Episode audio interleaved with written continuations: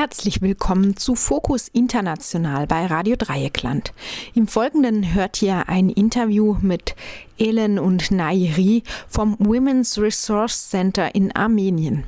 Das Interview wurde produziert von Radio Korax im Rahmen einer Recherchereise nach Jerewan im Dezember 2022. Genauso ist es hier auch. Nach dem Krieg ist es hier schlimmer geworden. Der Krieg hat hier alles verändert. Sie haben nach dem Krieg mehr Aufmerksamkeit bekommen, weil die Menschen nach dem Krieg dazu tendieren, das armenische Familienmodell mehr zu schätzen. Armenian traditional family model more because I mean after the war weil sie seit dem Krieg denken, dass Menschen heiraten sollen und viele Kinder kriegen sollen und dass es ein starkes Armenien braucht. Und sie sehen dieses starke Armenien darin, dass die Frauen Kinder großziehen und die Männer für Armenien kämpfen.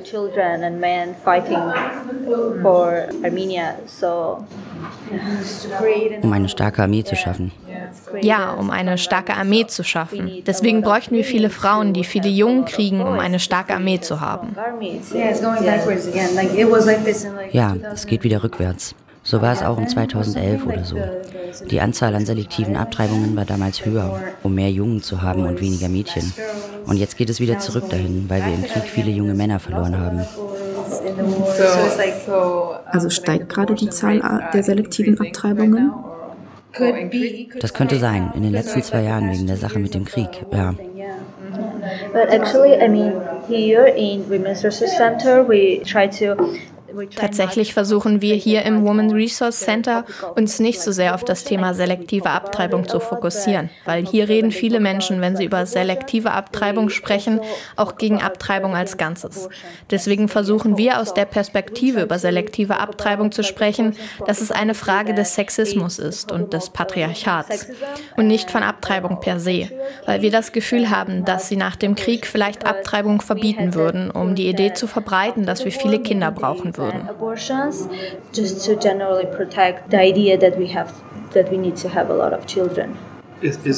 Gibt es diese öffentlich wahrnehmbare Position, dass Abtreibungen wieder kriminalisiert werden sollen?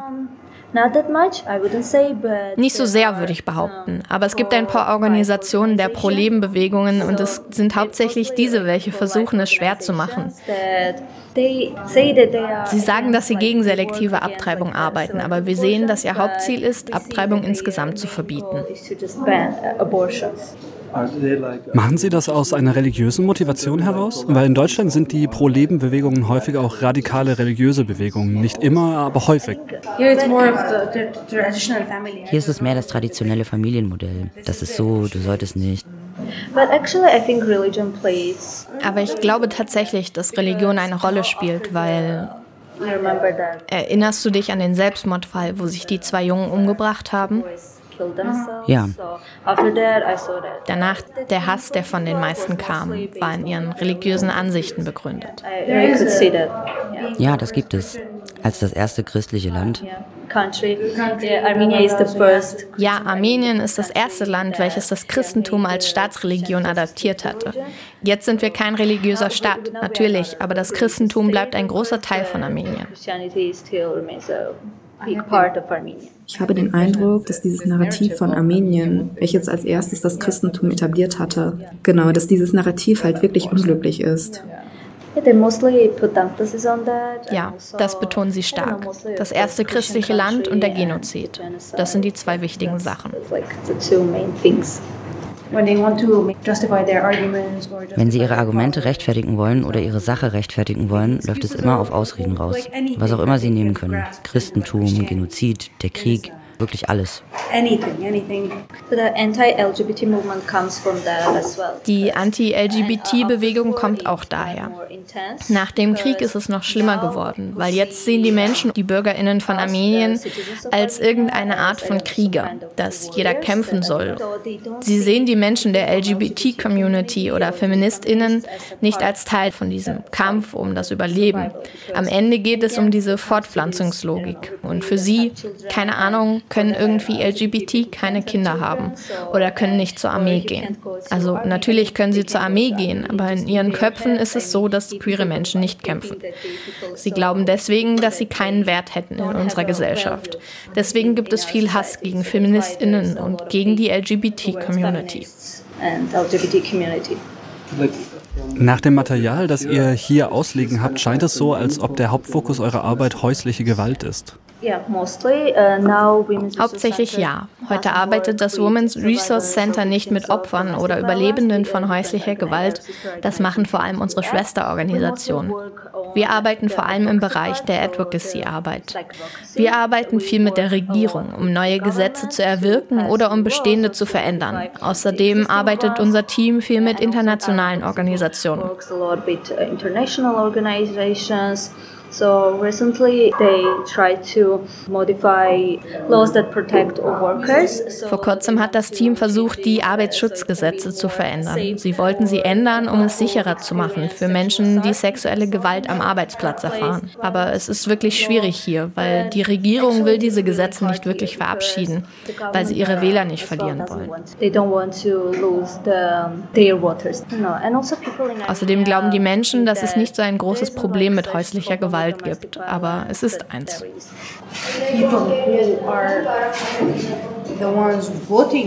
Die Menschen, die über die Gesetze abstimmen, sind genau die, die ihre Frauen attackieren und missbrauchen. Also wäre es schlecht für sie. Gibt es irgendwelche Statistiken darüber, wie viel häusliche Gewalt es gibt? Die gibt es, ja. Eine von drei Frauen.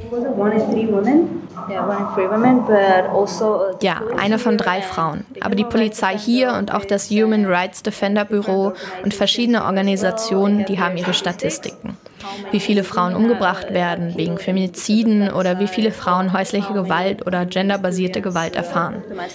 Die genauen Zahlen kann ich dir nicht sagen, aber sie sind wirklich sehr hoch und außerdem gibt es das Problem, dass Frauen hier nicht viele Fälle melden, weil sie glauben, dass es nur eine Familiensache oder persönliche Angelegenheit sei. Family matter, it's a personal matter and also there is this huge victim blaming. Dann gibt es noch ein Problem mit Victim Blaming. Das fängt bei der Polizei an, aber geht bis zur Internalized Misogyny weiter. Sowas wie, es ist okay, dass Männer gewalttätig sind oder es liegt an etwas, was ich getan habe.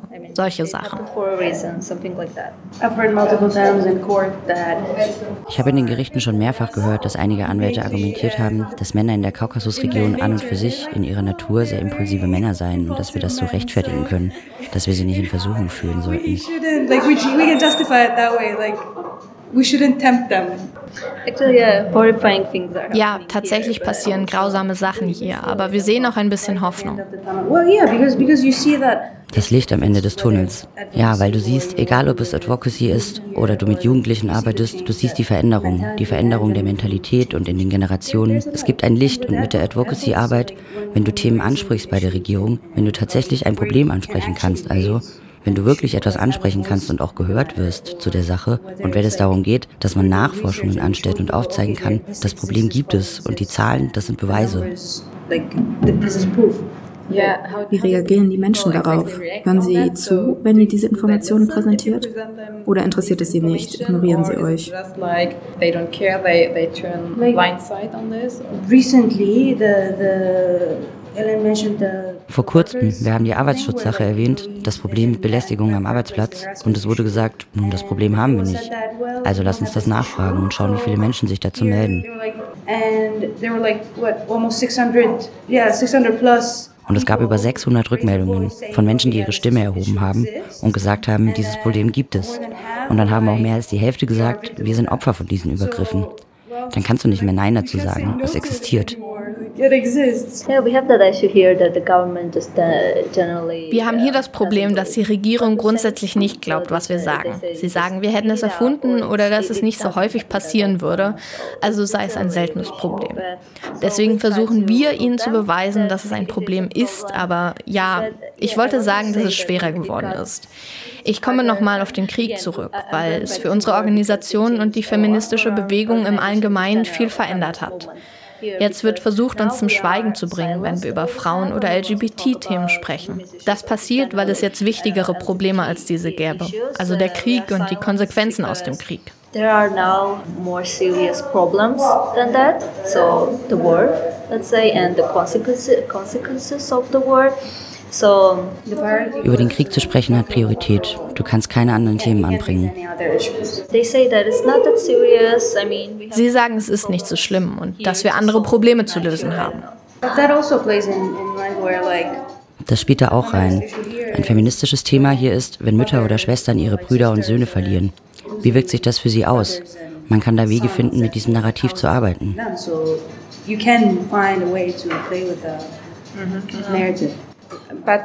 Aber spielt Gender in der Debatte eine Rolle? Du hast gerade erwähnt, dass Mütter und Schwester dieses Thema ansprechen können, also weibliche Verwandte. Aber gibt es in der Debatte andere Gender-Aspekte? Oder gibt es eine Gender-Perspektive auf das Thema Militär und Sicherheit?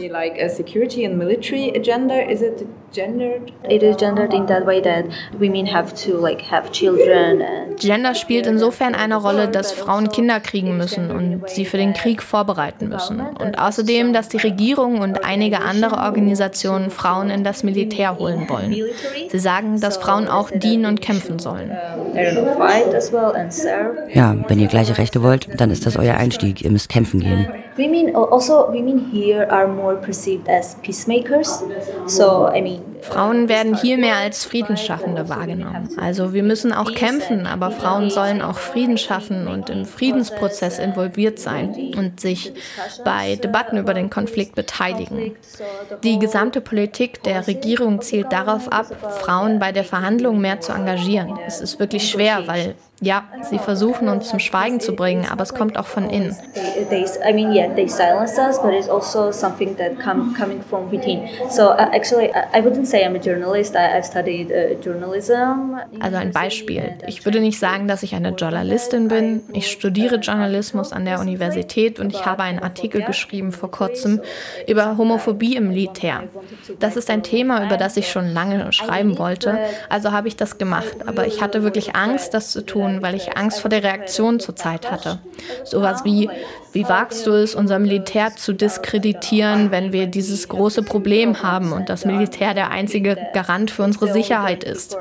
Außerdem war es etwas, was von mir kam, also dass wir in einem Krieg sind und wir dieses Problem mit unserem Militär haben. Wie soll man da etwas, was beim Militär passiert, verurteilen? Aber ja, man macht es einfach und versteht, dass es wichtig ist, über Homophobie in der Armee zu reden und die Probleme, mit denen LGBT konfrontiert sind in unserem Militär. Maybe something, maybe it is important to talk about like homophobia in the army and mm, the problems that LGBT community faces uh, in our military. Diese Abwehr gegen feministische Positionen, die ihr in eurer Ecke des Hasses dokumentiert habt, manifestiert sich das auch in körperlichen Angriffen, zum Beispiel bei Protestereignissen? Ja, wir hatten solche Sachen. Aber nicht vor kurzem. Nein, nicht vor kurzem. Uh, actually, 2002, uh, COVID changed a lot before COVID, before 2020. Tatsächlich hat Covid einiges verändert. Vor Covid, also vor 2020, wurden viele Proteste und Demonstrationen organisiert, aber 2020 hat alles verändert.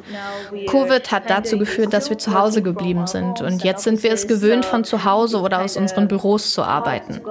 Es ist irgendwie schwer, wieder zurück auf die Straße zu gehen. Außerdem hat der Krieg viel verändert, weil wenn du jetzt einen Protest zum Beispiel am 8. März durch durchführst und forderst, dass der 8. März als Tag der Frauenrechte gesehen wird, dann würden sie uns verurteilen, dass wir das Thema ansprechen, weil ja der Krieg andauert. Aber vor 2020 waren es hauptsächlich Angriffe auf Proteste oder Projekte, die sich mit Sexualität befasst haben.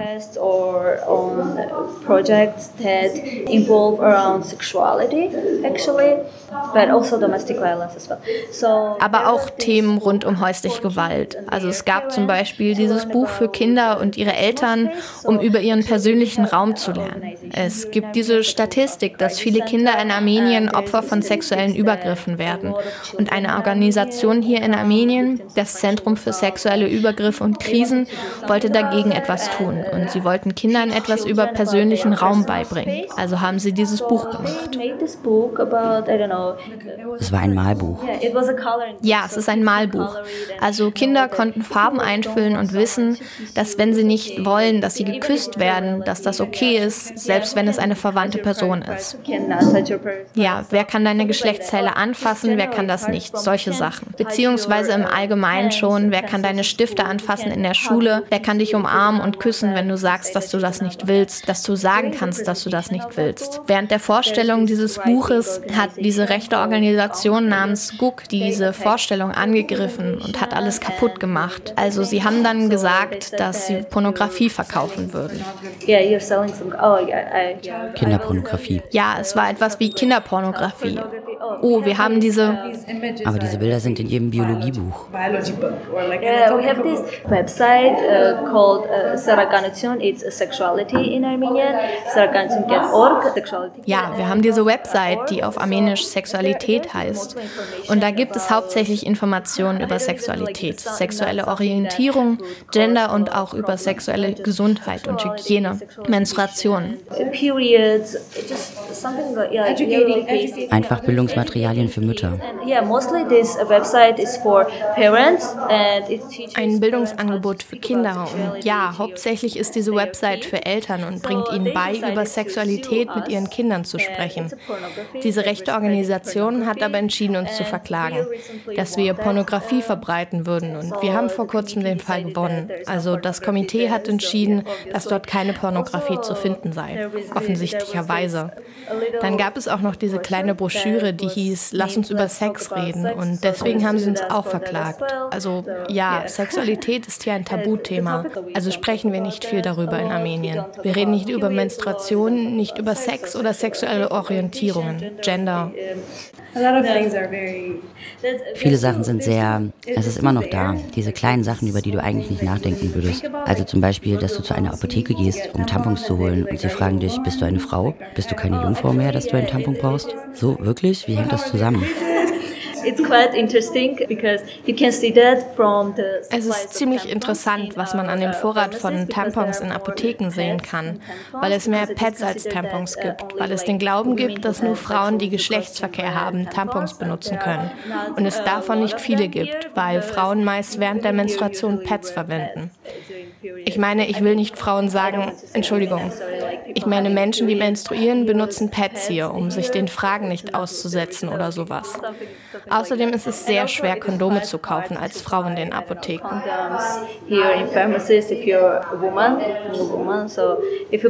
Also wenn du hier ein Kondom kaufen gehst, besonders dort, wo du selbst lebst, dann wird viel über dich gesprochen werden. Ist es einfacher für Männer? Ja, ist es. Also. Aber Männer tun das nicht. Ja, Männer verwenden keine Kondome. Okay, und sowas wie die Pille zum Beispiel oder? Du meinst Verhütungsmittel im Allgemeinen? Ja. Tatsächlich wurde für eine lange Zeit, vor allem in ländlichen Gegenden, aber heute nicht mehr so sehr, Abtreibung als Verhütungsmethode betrachtet. Also das ist etwas... Es kommt für Sie dann bis zu diesem Punkt. Sie denken nicht voraus. Ich habe vor einer Weile dort als Forscherin Interviews gemacht und wir haben Frauen aus verschiedenen Gebieten Armeniens befragt und sind von einem ländlichen Gebiet zum nächsten gegangen und sind zu ihnen gegangen.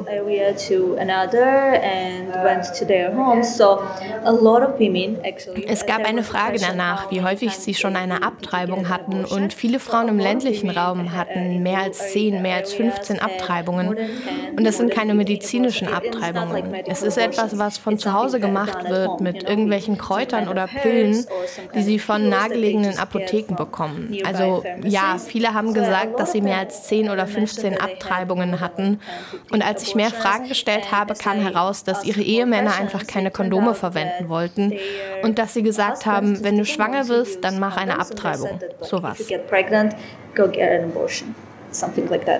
Uh, Aber zum Thema der Pille, ich weiß nicht genau, wie zugänglich die sind. Also egal, ob es die Verhütungspille oder die am Morgen danach ist oder irgendeine Art von Zum Beispiel eine Spirale oder. Die Spirale ist hier mehr verbreitet. Ja, wenn Menschen keine Kondome verwenden wollen, dann nutzen sie hier die Spirale. Aber wahrscheinlich ist es in einer eher versteckten Art und Weise. Also ihre Ehemänner wissen dann nicht, dass sie eine Spirale haben. Vielleicht. Also egal wie, um die Verhütung müssen sich immer die Frauen kümmern? Ja, am Ende läuft es darauf hinaus. Yeah, men here can like freely enter pharmacies and buy condoms because it is considered for it is considered okay for them to have sex even premarital. But for women Männer können hier ohne Probleme in die Apotheke gehen und Kondome kaufen, weil es für sie als okay erachtet wird, Sex vor der Ehe zu haben. Aber nicht für Frauen. Ja, Sexualität ist ja ein großes Thema. Deswegen haben wir hier einen eigenen Bereich dafür. Also der dritte Bereich, auf den sich das Women Resource Center konzentriert, ist die sexuelle und reproduktive Gesundheit und Rechte. Wir recherchieren zu dem Thema und bieten Weiterbildungen an über Sexualität und so. Wir arbeiten auch mit Ärzten zusammen, damit sie mit verschiedenen Frauen sensibler umgehen können. Frauen mit Beeinträchtigungen, Frauen mit HIV, Transfrauen, Transmenschen, Frauen aus verschiedenen Mehrheitsgruppen, damit sie sensibler sein können, da sie normalerweise nicht wissen, wie sie mit ihnen umgehen müssen. Understand how to work with them. or in general want to work. Yeah, once They yeah. want to treat them because they can they can accept or refuse. They refer them to other Oder nicht mit ihnen umgehen wollen, weil sie sie nicht akzeptieren und zu anderen Ärzten weiterschicken. Wir versuchen es zu schaffen, dass sie an diesen Weiterbildungen teilnehmen wollen. Sie kriegen dafür Credits, weil in Armenien müssen Ärzte eine gewisse Anzahl an Credits im Jahr bekommen, um ihre Karriere fortzusetzen oder so ähnlich. Also nehmen sie an diesen Weiterbildungen teil. Aber wie viel Prozent nehmen das an sich und nutzen das tatsächlich in ihrem Beruf und sagen, okay, ich habe meine Meinung geändert, ich will diese Menschen behandeln und sensibler mit ihnen umgehen.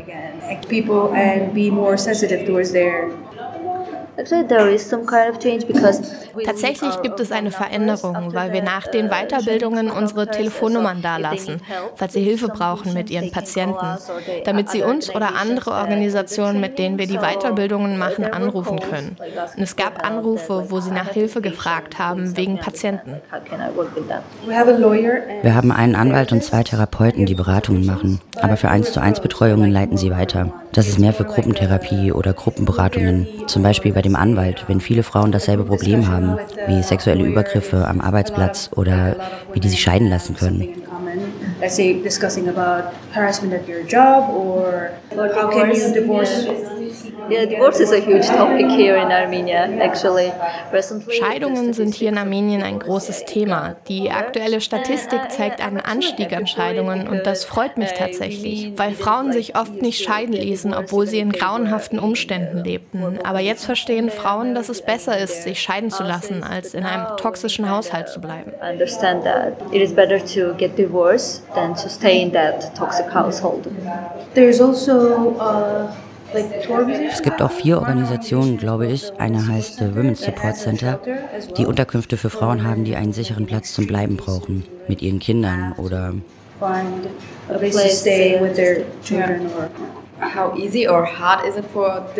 Wie leicht oder schwer ist es für geschiedene Frauen, weil sie ja auch nicht dasselbe Gehalt bekommen oder so leicht an Arbeit kommen? don't get jobs that easy? So um, Yeah, that's actually one of the reasons why women don't get divorced. Because Das ist einer der not Gründe, warum Frauen sich nicht scheiden lassen, weil sie ökonomisch abhängig von ihren Ehemännern Also is sind. Außerdem gibt es dieses Stigma. Man kann diese Gespräche unter Frauen hören, von wegen, oh mein Gott, sie hat sich scheiden lassen. Also es gibt dieses Stigma. Stigma. there are two things I think in the, that the government Es gibt zwei Sachen, glaube ich, welche der Staat einem gibt. Eins ist Arbeitslosengeld, aber es wird nicht Arbeitslosengeld genannt. Es ist für Familien, die aus einem sehr niedrigen sozioökonomischen Hintergrund kommen und sie zahlen für jedes Kind. also. Zudem gibt es eine Rente. Also das, was pro Kind gezahlt wird, ist eine Art von Einkommen. Is like you get paid for every child. So it's sort of a, like a income. People see that okay, it's be better I apply for that than to work. Also sehen Menschen das als besser an, als zu arbeiten. Das ist gut für alleinerziehende Mütter, weil wenn sie in einer Beziehung Missbrauch ausgesetzt war und der Ehemann ihr nicht erlaubt hat zu arbeiten, kann das eine Art von Brücke sein, glaube ich. It can be a bridge to like stand on their feet somehow. I think. War es schwer? Es ist viel. Es ist viel, ja. Und ich habe immer noch Fragen und ich weiß nicht, ob ich sie stellen soll oder Du kannst sie stellen, gerne. Vielleicht nur, um zu dem Thema der selektiven Abtreibung zurückzukommen. Habt ihr Statistiken oder könnt ihr was zu den emotionalen oder psychologischen Auswirkungen bei den betroffenen Frauen sagen? Ich kann mir vorstellen, dass viele dazu gezwungen werden und würde es nicht freiwillig tun, aber vielleicht haben sie das internalisiert, also machen sie es freiwillig. Wie ist das? Ich weiß nicht. Ich kenne keine Statistik, wie viele von ihnen dazu gezwungen werden oder nicht. Aber es gibt diese Geschichten, dass die Familie des Ehemanns oder der Ehemann selbst sie dazu zwingen, weil sie einen Jungen wollen und nicht ein Mädchen. Also es gibt Statistiken, in welchen Regionen es am meisten selektive Abtreibung gibt.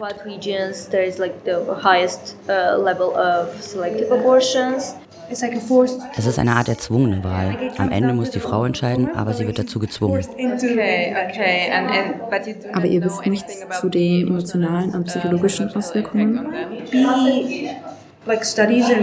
Es könnte dazu Studien und Forschung geben, aber es kommt nicht von, ich will auch mehr darüber herausfinden, jetzt wo du es ansprichst. Es gibt doch eine Organisation, die mehr zu diesem Thema arbeitet. Sie heißt Vision oder World Vision Armenia. Irgendwie sowas. Oxygen Armenia.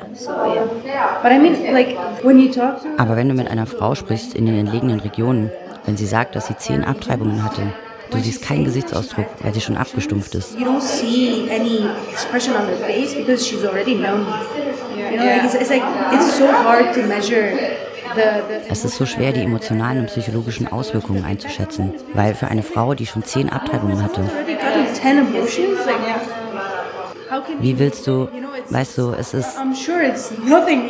Ich bin mir sicher, dass es nichts Leichtes ist, aber Frauen hier oder vielleicht nehmen sie es auf sich, als die Person, die das Kind austrägt, diese Entscheidung treffen zu müssen, anstatt den Ehemann zu fragen, ob er verhüten würde.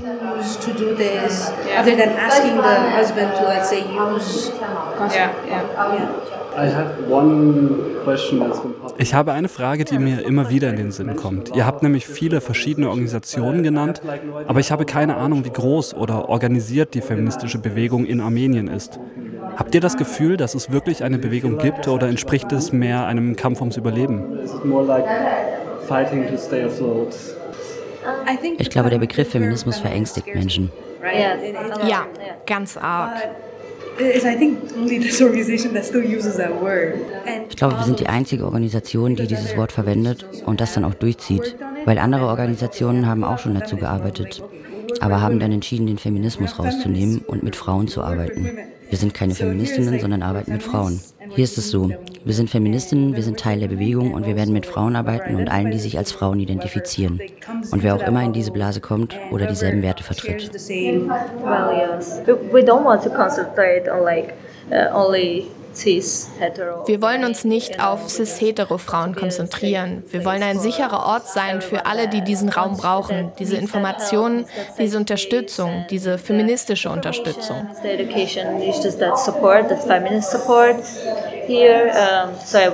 Ja, wir versuchen für alle offen zu sein, soweit es geht, aber ja, die feministische Bewegung hier. Die ist nicht so groß.